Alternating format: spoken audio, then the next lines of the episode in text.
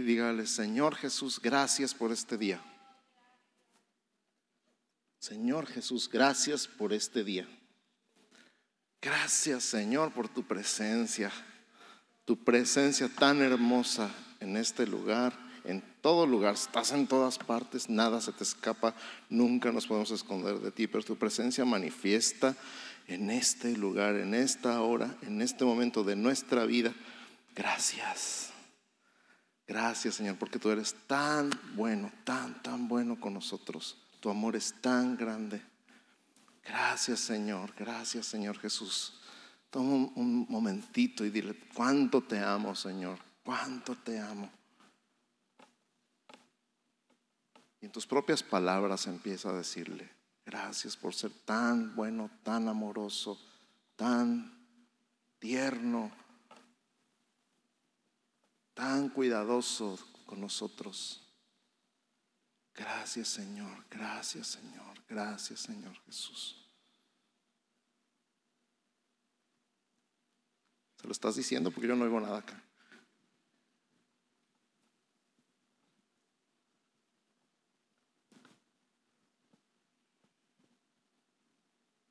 Qué bueno eres. Qué bueno eres.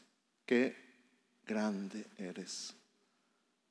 Qué maravilloso eres. Y cuánto te amamos, Señor, cuánto te amamos.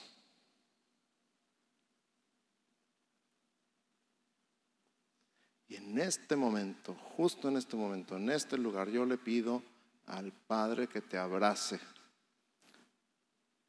Y que en este momento recibas el abrazo del Padre. Y que si tú estás con una necesidad de consuelo, de fortaleza, de paz, en este momento recíbela en el nombre de Jesús. Recibe el abrazo del Padre y con ese abrazo recibe fortaleza, recibe consuelo, recibe paz, recibe la seguridad absoluta de que no estás solo con ese problema, no estás solo con esa situación, lo que sea que estés enfrentando, no lo estás enfrentando solo. Lo que sea que estés enfrentando, que, que tengas enfrente como una batalla, di lo mismo que David le dijo a Goliat. Tú vienes a mí con espada y lanza y jabalina, pero yo vengo contra ti en el nombre de Jehová de los ejércitos, el Dios todopoderoso, el Dios del universo.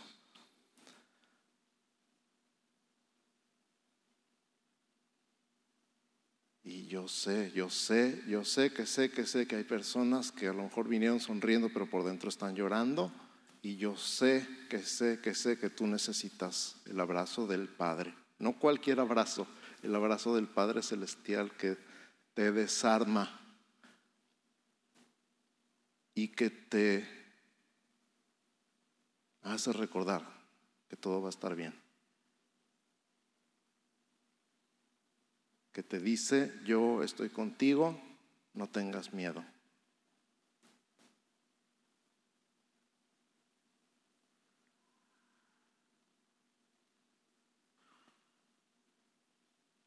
lo recibiste? Es todo. Es todo. Y gracias Señor por tu palabra. Recibimos, así como recibimos tu abrazo, recibimos tu consuelo, recibimos tu fortaleza, recibimos tu descanso. Y en este descanso, Señor, en este reposo, en este lugar de fortaleza y de paz, recibimos tu palabra en el nombre de Jesús y creemos tu palabra, decidimos creer tu palabra, decidimos abrazar tu palabra, vivir tu palabra en el nombre de Cristo Jesús. Gracias Señor. Amén.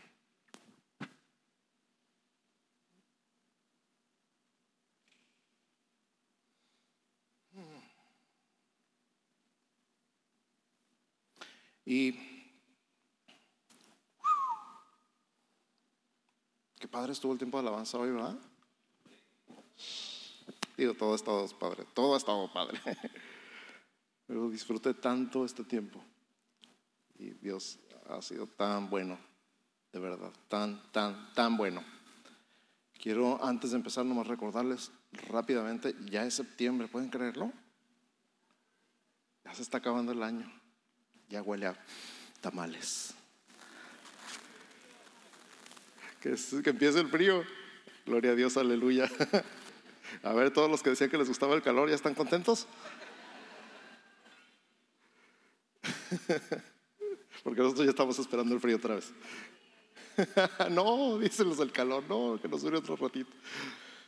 Quiero recordarles que en septiembre tenemos dos cosas muy importantes. La noche mexicana, el 15. A ver, un grito mexicano. Otro grito mexicano. Ándele. Y familias saludables. Familias saludables es nuestra serie que tenemos cada año en septiembre para papás y para hijos al mismo tiempo a los dos. Entonces, allá atrás están las mesas, estén pendientes, anótense para la noche mexicana, el mero 15. No se vayan a otro lado, hombre, aquí se pone bueno y familias saludables. Se pone buenísimo, ¿verdad que sí? Es todo, ya están reaccionando. y familias saludables se pone muy bueno también, así que no se lo pierdan los últimos dos viernes de septiembre, antes de que se me olvide. Y ok, vamos al pasaje central, lo leímos hace rato, lo escuchamos hace rato, ¿cuántos se acuerdan todavía cuál es?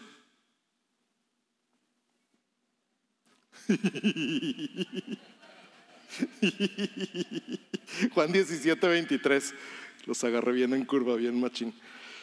Juan 17, 23 dice, yo en ellos y tú en mí, para que sean perfectos en unidad, para que el mundo conozca que tú me enviaste y que los que has amado a ellos, que los has amado a ellos, perdón, como también a mí me has amado. Juan 17, 23, repito, yo en ellos y tú en mí, para que sean perfectos en unidad para que el mundo conozca que tú me enviaste y que los has amado a ellos como también me has, a, mí me has amado.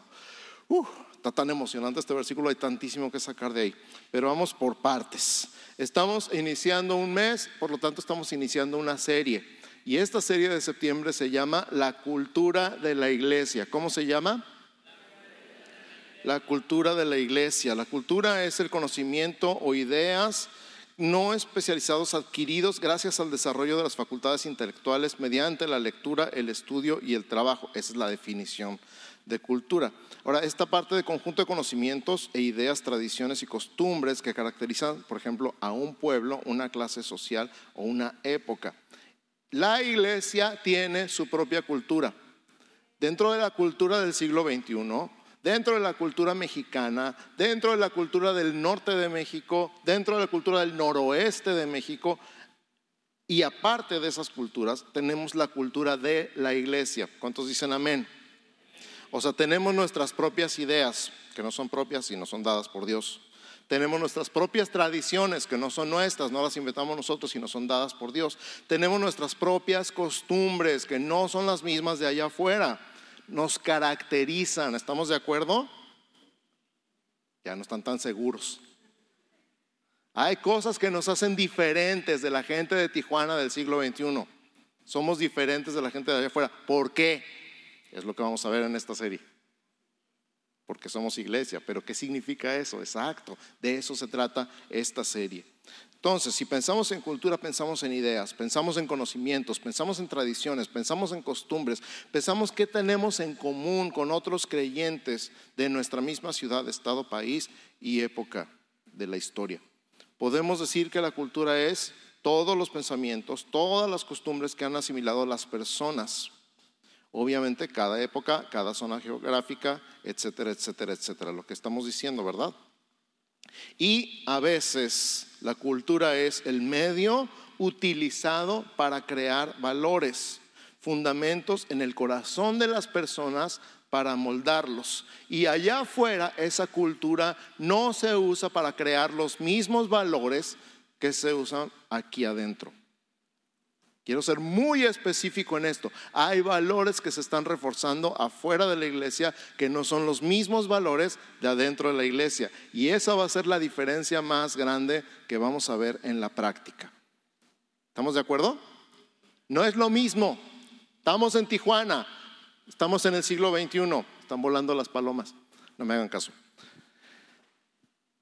Pero no es lo mismo. No es lo mismo. Vete con tu vecino y dile, no es lo mismo. Es más, dale un codazo y dile, no es lo mismo. Entonces, hoy vamos a hablar de la esencia de la iglesia. Y cuando hablamos de esencia, quiere decir todo lo que no nos pueden quitar porque dejaríamos de ser la iglesia. Cuando hablamos de esencia, hablamos de todo lo que no nos pueden quitar porque dejaríamos de ser iglesia. En otras palabras, hay muchas cosas que podríamos dejar de tener en la iglesia y no nos quitarían de ser iglesia. Hay costumbres, hay tradiciones, hay lenguaje, hay formas que si el servicio tiene que tener los cantos rápidos y luego los lentos y luego la comunión y luego la ofrenda. Y si cambiáramos todo del lugar, ¿dejaríamos de ser iglesia? Podríamos tener o no tener un edificio. Podríamos tener o no tener una estructura como la tenemos, el organigrama con todo el liderazgo y toda la organización. Podríamos tenerla o no tenerla y eso no nos quita el ser iglesia. Cuando vino la pandemia y aguantamos todo lo que pudimos, pero finalmente por órdenes de nuestro gobierno tuvimos que cerrar los servicios, ¿dejamos de ser iglesia? No, porque la iglesia no son los servicios dominicales. Gracias a Dios por los servicios dominicales. ¿Cuántos dan gracias a Dios que podemos estar aquí otra vez? Cuando abrimos otra vez, hasta los que no habían venido en años volvieron a venir, porque, ay, ahora sí quería venir y ya no podía. Y sin embargo, hay algo más esencial, algo que nos caracteriza más profundamente. Entonces, hay muchas cosas que nos podrían quitar o nos podríamos quitar o podrían cambiar con el tiempo. El lenguaje, la forma de vestir. Antes todos los pastores tenían que usar traje y corbata, no importaba la temperatura o la humedad. Gloria a Dios que ya no estamos en esos tiempos. Y no me critique por cómo vengo vestido hoy. Hace mucho, mucho, mucho calor. Pero, ah, eh, eh, ya me trabé. Hay cosas que aunque extrañamos de tiempos antiguos, no por eso hemos dejado de ser iglesia. ¿Sí me explicó? No hemos dejado de ser iglesia porque nos vistamos diferente. No hemos dejado de ser iglesia porque hablemos diferente que hace 20, 30, 50 años. Seguimos siendo la iglesia. ¿Por qué? Porque lo esencial sigue ahí. Esa es la esencia de la iglesia. Y de eso vamos a estar hablando el día de hoy. De todas las características esenciales de la iglesia. Por ejemplo, en Juan 17, 16, Jesús dice, no son del mundo como tampoco yo soy del mundo. Entonces tú y yo no somos del mundo, no pertenecemos al mundo, no somos parte de la cultura del mundo, no tenemos la cultura del mundo, tenemos otra cultura. Amén. Entonces, ¿qué es algo que si nos quitaran dejaríamos de ser iglesia? ¿Qué es esencial en la vida de la iglesia? De todas las características esenciales de la iglesia, nos vamos a enfocar hoy en una.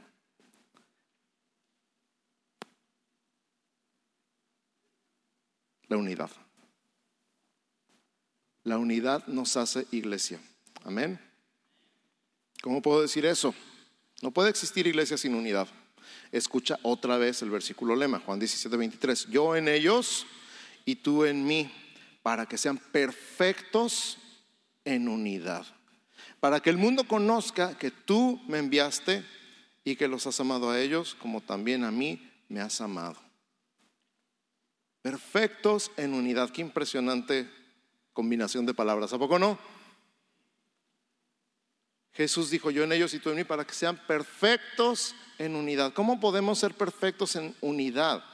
La verdad es que la unidad no se puede producir. La verdad, amados, es que la unidad no se produce, se vive. ¿Y cómo se vive? Se vive siguiendo a Jesús. Si tú sigues a Jesús y yo sigo a Jesús, nos vamos a encontrar en el camino. ¿Estamos de acuerdo? Porque Jesús dijo, yo soy el camino, la verdad y la vida, y nadie viene al Padre si no es por mí. Entonces, si yo estoy siguiendo a Jesús y tú estás siguiendo a Jesús, nos vamos a encontrar caminando en el mismo camino. Y la unidad entonces no se produce, se sigue a Jesús, no se fabrica, se perfecciona. Amén.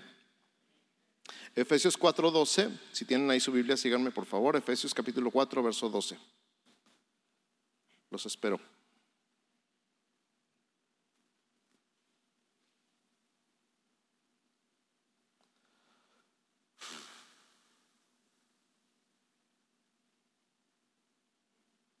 Amén. Dos amenes. Tres amenes. Cuatro, cinco, seis, siete, ocho, nueve, diez, once.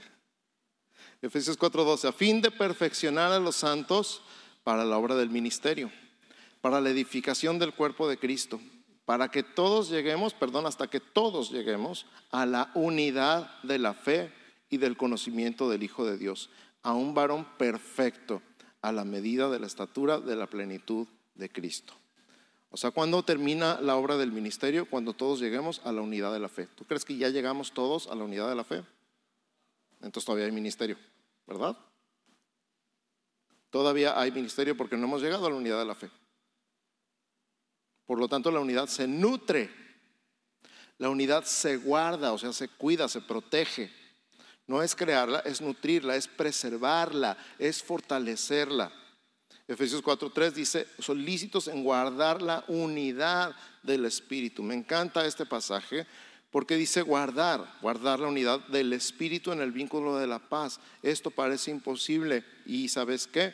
Es imposible imposible producirla. Por eso nada más nos manda guardarla. Es algo que Dios ya hizo. Dios ya nos hizo uno. Voltea con tu vecino y dile, tú y yo somos uno mismo. Nos hizo uno, ya somos uno. No tenemos que esforzarnos por ser uno, no tenemos que esforzarnos por unidad. La Biblia dice que tú y yo somos uno. Y este uno significa caminar en unidad. ¿Unidad de qué? La unidad de la fe, la unidad del espíritu. ¿Estamos de acuerdo? No es unidad en la carne, no es unidad emocional, no es unidad de opinión, es la unidad de la fe, es la unidad del espíritu. ¿Cuántos dicen amén? Por eso parece imposible, porque es algo que le corresponde a Dios, producir la unidad, hacernos uno, y Él ya lo hizo. Y entonces, ¿cómo se vive en unidad? ¿Cómo se vive en unidad? Voy a decir tres cosas. ¿Listos? Si están tomando notas. Número uno, unidad en Cristo. Y subraya en. Para estar unidos necesitamos estar en Cristo. La unidad se da en Cristo. Cristo pagó por esa unidad. Juan 17, 20 al 22, mas no ruego solamente por estos, sino también por los que han de creer en mí por la palabra de ellos. Ahí estamos tú y yo. Para que todos sean uno, como tú, oh Padre, en mí y yo en ti, que también ellos sean uno en nosotros, para que el mundo crea que tú me enviaste.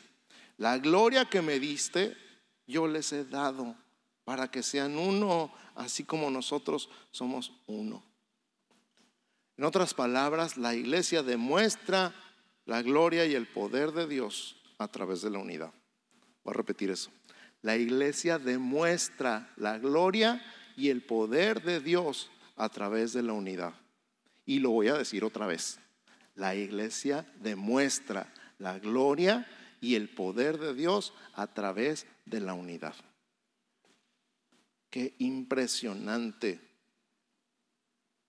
me viene a la mente lo que estaba compartiendo el miércoles ahí en playas. Eh, me invitaron a compartir la palabra el miércoles en playas, dos miércoles, y estaba hablando de la unidad de la Biblia. Y estábamos hablando de este, este reto impresionante, que son 40 autores en un periodo de 1600 años que escribieron desde tres continentes diferentes, en tres idiomas diferentes, todo lo que hoy conocemos como un solo libro, la Biblia, y como todo está en armonía y todo está de acuerdo. Y que hoy a la fecha tú podrías juntar 40 expertos en una sola materia, de un solo país, en un solo idioma, y no se ponen de acuerdo. Hay opiniones encontradas en cualquier materia que tú quieras, en medicina, en filosofía, en psicología, lo que tú quieras, junta 40 expertos, 40 autores y están unos contra otros, no están de acuerdo, no están en unidad. Y la unidad de la palabra es una unidad impresionante, porque es la unidad del Espíritu, es la unidad de la fe. Amén. Yes. Entonces, la iglesia demuestra la gloria y el poder de Dios a través de la unidad, una unidad sobrenatural entre personas que son muy distintas entre sí, nomás voltea a ver alrededor. Ahí sí pueden cantar la de yo soy quien soy y no me parezco a Naiden. Si no hay unidad en la diversidad, la iglesia pierde su componente característico. Escucha, si no hay unidad en la diversidad de la iglesia, la iglesia pierde su componente característico que la hace brillar la gloria de Dios y el poder del Evangelio. Tenemos comunión ahora con personas que en otro círculo nunca hubiéramos aceptado relacionarnos con ellas porque es Dios quien lo hace posible. ¿A poco no tienes un amigo aquí en la iglesia que dices, no, qué bueno que estamos en Cristo? Porque si no estuviéramos en Cristo, ¿sí o no? La pura verdad. Qué bueno que estamos en Cristo, qué bueno que tú estás en Cristo y yo estoy en Cristo, porque si no. Número dos, la unidad es práctica. Número uno, la unidad es en Cristo. Número dos, la unidad es práctica. Unidad no es uniformidad. No somos clones.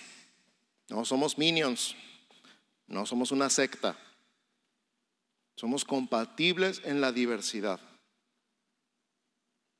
La responsabilidad final de proteger la unidad no es de los pastores, sino de cada miembro. Anote eso, apúntele bien. La responsabilidad final de proteger la unidad no es de los pastores, sino de cada miembro. Tú te esfuerzas con humildad, con paciencia, soportando a los demás en amor. 1 Corintios 12, 26 apunta, 1 Corintios 12, 26 dice, de manera que si un miembro padece, todos los miembros se duelen con él. Y si un miembro recibe honra, todos los miembros con él se gozan. Dicho sea de paso, cuando alguien viene y me dice, pastor, estuve enfermo y nadie me habló y nadie me dijo, y yo le digo, acuérdese hermano que la adivinación es pecado. Tiene que avisarle a alguien. ¿A quién le habló? No, pues a nadie. Quería que adivinara. No, hermano, adivinar es pecado. Avísele a alguien cuando está enfermo. Avísele a alguien cuando se muera un pariente. Avísele a alguien cuando esté en problemas para que podamos orar por usted, para que podamos acompañarlo. Si usted le avisa a alguien y nadie lo visita, entonces sí reclame. Pero estamos tratando de tener un cuidado y una atención personal por medio de nuestros ancianos con cada miembro de la iglesia. Pero de verdad hay veces que, decimos, oiga, pastor, no sabe nada de fulano porque hace tres veces, tres domingos que no viene y le llamo y no contesta. Y yo, ay, ingrato. Y al rato nadie me habló. se cierra paréntesis.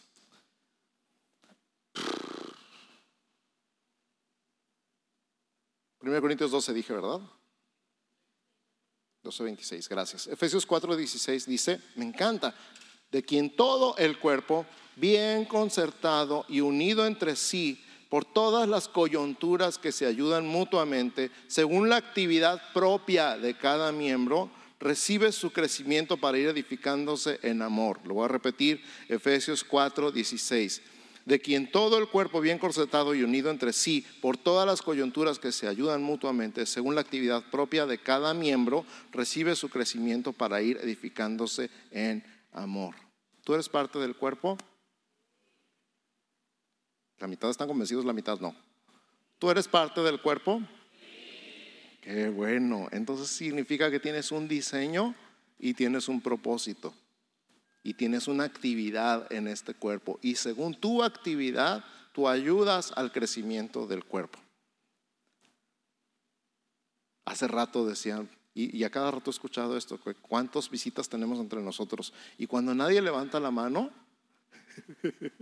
Perdón por lo que voy a decir. Se me ponen los pelos de punta cuando dicen, ay, qué bueno que todos somos de casa. Se me para aquí. Porque no es bueno que todos sean de casa. No es bueno. Significa que no estás invitando a nadie. Y yo me pregunto, con todo respeto, ¿por qué rayos no estás invitando a nadie? ¿No te gusta la iglesia? Pregunto, tú dime, ¿Te gusta esta iglesia? ¿La recomendarías? Y entonces, y luego pues, sí la recomendaría, pero me da pena. ¿Qué te da pena? ¿Qué te avergüenza de nosotros como para que no digas te invito a la iglesia?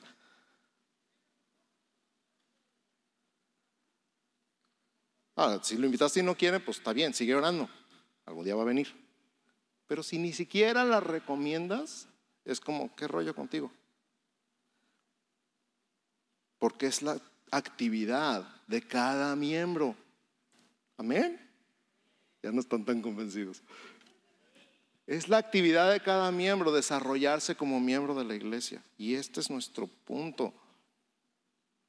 Tú eres parte del cuerpo, tú tienes un diseño, tú tienes un propósito, tú tienes una actividad. Desarrollate para que el cuerpo crezca. En las palabras de este pasaje es, si algo me duele, la sanidad física o emocional, la recibo al estar unido con los miembros saludables que reciben la buena savia que produce el olivo. Ahorita vamos a hablar de eso. Esa unidad no es solo de adorno, tiene un propósito, tiene un beneficio, lo requerimos para existir y recibir los beneficios de la vida de la vid. Juan 15, 4, Jesús dice, permaneced en mí y yo en vosotros. Como el pámpano no puede llevar fruto por sí mismo si no permanece en la vid, así tampoco vosotros si no permanecéis en mí. Esta palabra permanecer es importante, márquenla. Número tres, la unción corporativa. ¿Cuál fue el número uno?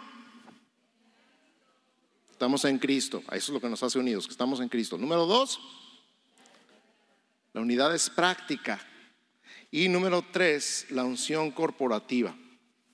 Unción corporativa significa que nos necesitamos unos a otros. La más pequeña pluralidad en el reino son dos o más. Nos necesitamos para que esa unción de milagros corra, así como la savia en las ramas del olivo. ¿Qué quiere decir eso, la savia en las ramas del olivo? Es un pasaje bíblico, está en Romanos 11. Fíjate cómo lo dice el resumen de ese capítulo, Romanos 11, 17. Romanos 11, 17 dice, pues si algunas de las ramas fueron desgajadas, se está refiriendo a Israel. Y tú, siendo olivo silvestre, has sido injertado en lugar de ellas. ¿Injertado en dónde? En el árbol de Jesús. Y has sido hecho participante de la raíz y de la rica savia del olivo. O sea, antes estábamos absorbiendo la cultura y la muerte del árbol de Adán. Tú y yo estábamos conectados al árbol equivocado. Estábamos en el árbol de Adán porque nacimos en ese árbol silvestre que se llamaba Adán. Y lo único que recibíamos era una naturaleza de pecado. Lo único que se nos ocurría era pecar, sí o no. A veces queríamos ser buena gente y luego nos dábamos cuenta que no podíamos porque había algo dentro de nosotros que nos sacaba lo peor de nosotros.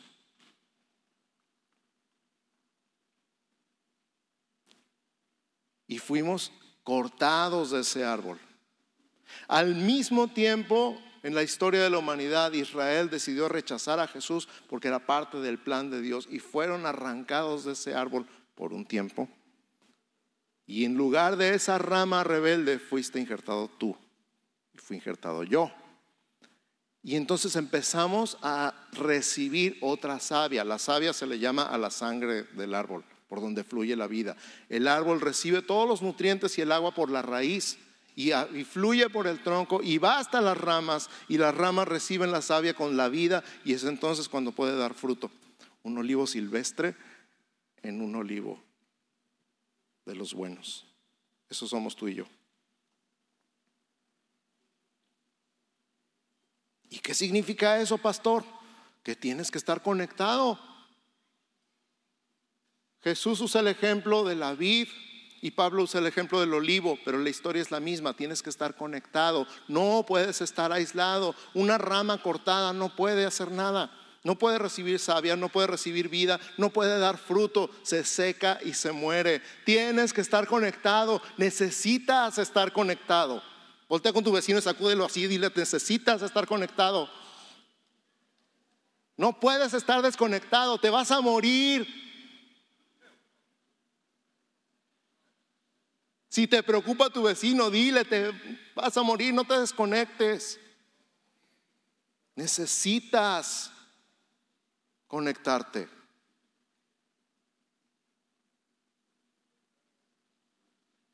Qué impresionante es la unidad en Cristo. Porque ahí es donde se da la unción de señales, de prodigios, de sanidades, colectivamente cuando la unidad es viva y es real en la iglesia. Di no al individualismo. En el reino de Dios no hay lugar para llaneros solitarios. La mayoría de ustedes ni saben quién es el llanero solitario, ¿verdad? A ver, ¿cuántos saben quién es el llanero solitario? Levanten la mano. Ok, más de los que esperan. Ya están viejos.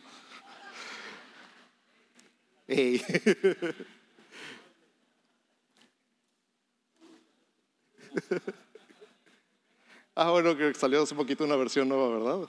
Salvamos por un pelo.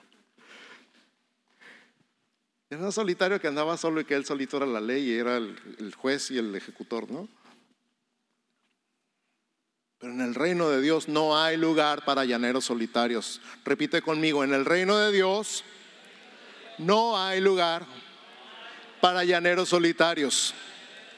Dilo conmigo otra vez, en el reino de Dios no hay lugar para llaneros solitarios. Y dilo una vez más, en el reino de Dios no hay lugar para llaneros solitarios.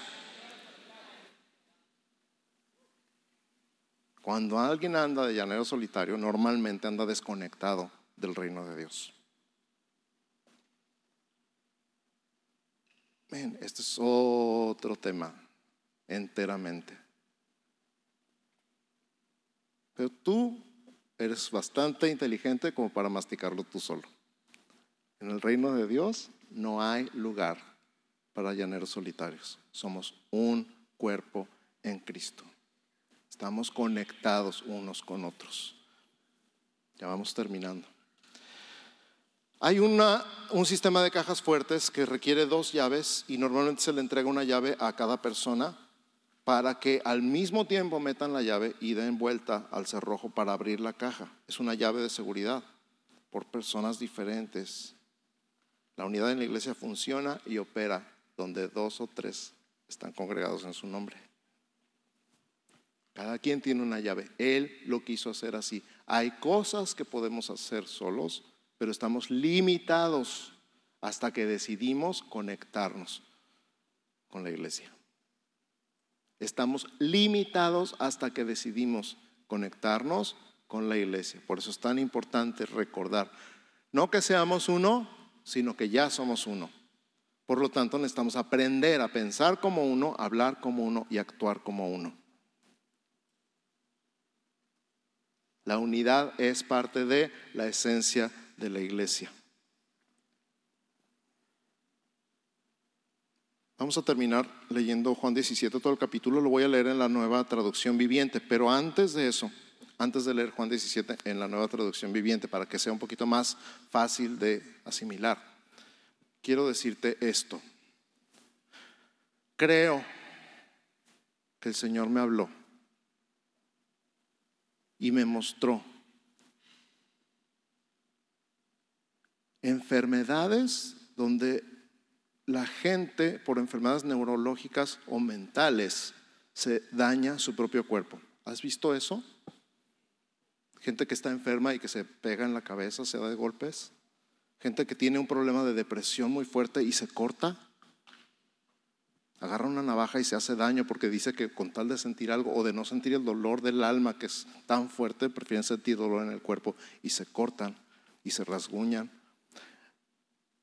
Gente que tiene esta enfermedad de Parkinson donde pierde control de sus miembros y empiezan así con temblarle la mano o el brazo, pero al final están en silla de ruedas y ya no, pueden ir al baño solos, tienen que usar pañal porque han perdido control de sus miembros. Y, en todos esos casos la enfermedad está en la cabeza, no en el miembro. Escucha, no en el miembro en la cabeza, es neurológico, es nervioso, es psicológico, está en el alma. Y esto es lo que sentí que Dios me dijo. De vez en cuando la iglesia tiene la idea de cortar un miembro porque le está haciendo daño a los demás. De vez en cuando la iglesia tiene esta idea de cuando hay un miembro que se está portando mal y está haciendo daño, hay que cortarlo de la iglesia. Y esto es tan irracional como pensar que hay que cortarle la mano al muchacho que se está cortando el brazo. Es tan ilógico como pensar que alguien que tiene Parkinson hay que cortarle la mano porque no la puede controlar.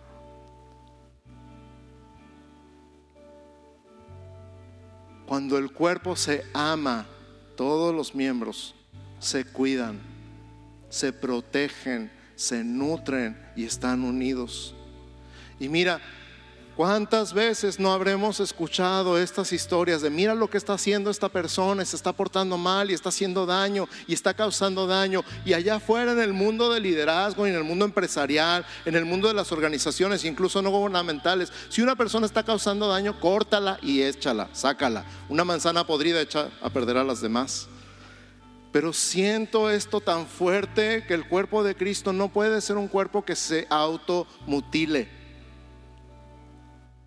no podemos cortar a los miembros del cuerpo porque se están portando mal, ni siquiera cuando están haciendo daño a otros miembros, porque somos el cuerpo de Cristo.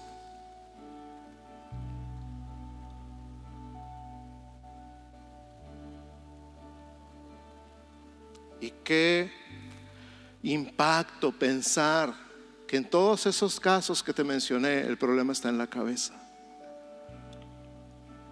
Wow. Entonces vamos orando por sanidad en este cuerpo.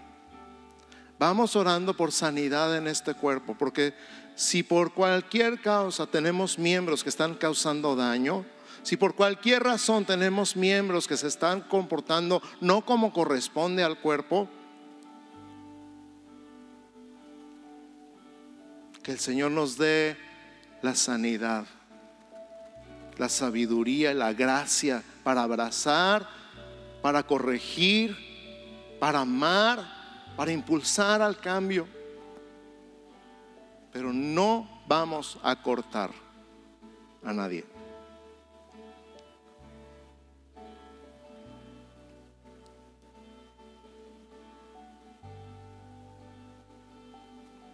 Espero con todo mi corazón que cada uno de ustedes esté escuchando esto que estoy diciendo con todo el corazón. No se trata de cortar y echar fuera. No somos una empresa. No somos una industria. No somos una maquiladora. No somos un banco. Somos la iglesia Estamos en Cristo y por lo tanto estamos unidos. Esta unidad es práctica, se vive, no se produce, se protege. Y hay una unción corporativa. Nos necesitamos unos a otros para ver el cielo en la tierra. Amén. Ahora escucha Juan 17 en la nueva traducción viviente. Después de decir todas estas cosas, Jesús miró al cielo y dijo, Padre, ha llegado la hora Glorifica a tu Hijo para que Él a su vez te dé la gloria a ti. Pues le has dado a tu Hijo autoridad sobre todo ser humano. Él da vida eterna a cada uno de los que tú le has dado. Y la manera de tener vida eterna es conocerte a ti, el único Dios verdadero, y a Jesucristo a quien tú enviaste a la tierra yo te di la gloria aquí en la tierra al terminar la obra que me encargaste. Ahora, Padre, llévame a la gloria que compartíamos antes de que comenzara el mundo. Te he dado a conocer a los que me diste de este mundo. Siempre fueron tuyos, tú me los diste y ellos han obedecido tu palabra. Ahora saben que todo lo que tengo es un regalo que proviene de ti, porque les he transmitido el mensaje que me diste. Ellos aceptaron el mensaje y saben que proviene de ti y han creído que tú me enviaste. Mi oración no es por el mundo, sino por los que me has dado, porque te pertenecen. Todos los que son míos te pertenecen y me los has dado para que me den gloria. Ahora me voy del mundo y ellos se quedan en este mundo, pero yo voy a ti, Padre Santo.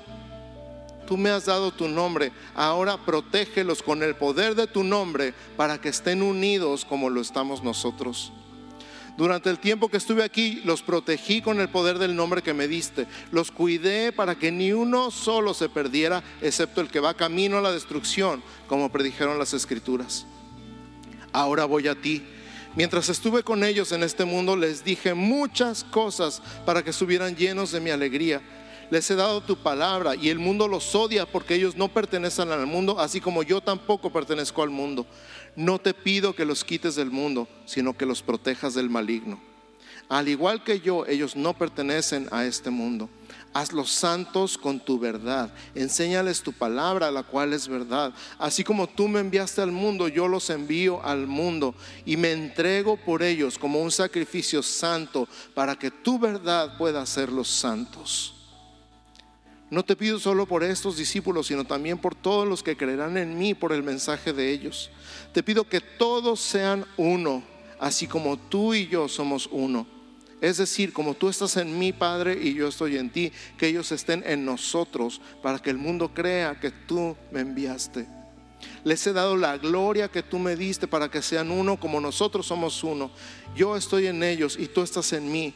Que gocen de una unidad tan perfecta que el mundo sepa que tú me enviaste y que los amas tanto como me amas a mí. Padre, quiero que los que me diste estén conmigo donde yo estoy entonces podrán ver toda la gloria que me diste, porque me amaste aún antes de que comenzara el mundo. Oh Padre justo, el mundo no te conoce, pero yo sí te conozco. Y estos discípulos saben que tú me enviaste. Yo te he dado a conocer a ellos y seguiré haciéndolo. Entonces tu amor por mí estará en ellos y yo también estaré en ellos. Amén. Padre, nos unimos a la oración de Jesús y te damos gracias por el sacrificio perfecto, el sacrificio completo, el sacrificio absoluto de Jesús en la cruz. Te damos gracias porque por esa sangre y por ese cuerpo partido nosotros somos uno el día de hoy. Te doy gracias, Señor Jesús, porque en la cruz mataste todas las enemistades.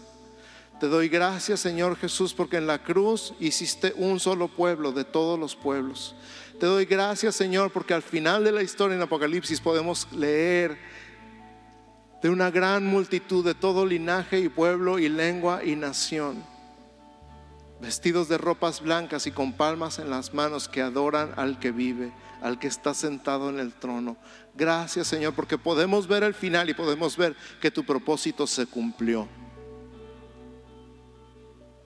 Y hoy comprendemos que no tenemos que hacer nada para producir la unidad de tu iglesia. Comprendemos que ya somos uno y que cada miembro de esta iglesia tiene el encargo, la comisión dada por ti, Señor, de proteger esa unidad. Y en el nombre de Jesús, Señor,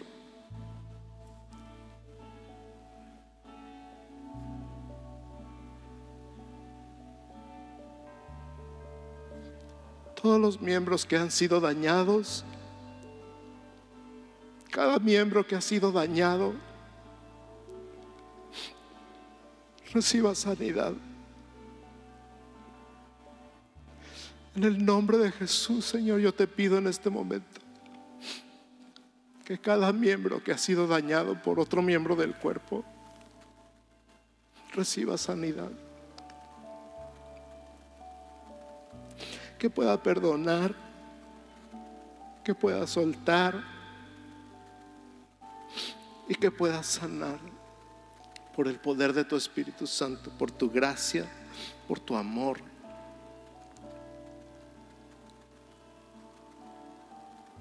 Y hablo una revelación sobrenatural por tu Espíritu Santo a cada persona que es parte de esta iglesia. Hablo una revelación sobrenatural por tu Espíritu Santo para que cada uno se vea como parte de todo. Renunciamos, renunciamos en el nombre de Jesús a tener nuestros propios territorios, nuestros propios reinitos dentro de tu reino. Renunciamos a tener nuestros propios grupitos, nuestros propios círculos, a cortarnos, a separarnos, a segregarnos. En el nombre de Jesús renunciamos en este momento, Señor. Y hablamos sanidad sobre toda tu iglesia. Hablamos sanidad sobre toda tu iglesia en el nombre de Jesús. En el nombre de Jesús. Y ahora iglesia. Que el Señor te bendiga y te guarde. Que el Señor haga resplandecer su rostro sobre ti y tenga de ti misericordia. Que el Señor alce sobre ti su rostro y ponga en ti paz. En el nombre de Jesús. Amén. Amén. Amén. Antes de despedirnos, tenemos cuatro juntas el día de hoy, cuatro reuniones terminando el servicio. Les voy a pedir si pueden ser tan amables de tratar de no hacer mucho ruido y de se van a juntar acá los círculos de los guías de los encuentros de mujeres y de varones, se van a poner a orar. Entonces tratemos de no hacer demasiado ruido. También les pido a los guías de los encuentros de varones y mujeres que no tarden mucho porque también tenemos la junta de grupos pequeños y la junta de creatividad terminando estas oraciones. Entonces, hablando de esta unidad, de este amor y de este respeto, ¿podemos demostrar eso el día de hoy? ¿Sí podemos? Ok, muchísimas gracias. Que Dios los bendiga, que coman rico y nos vemos. Nos vamos cantando.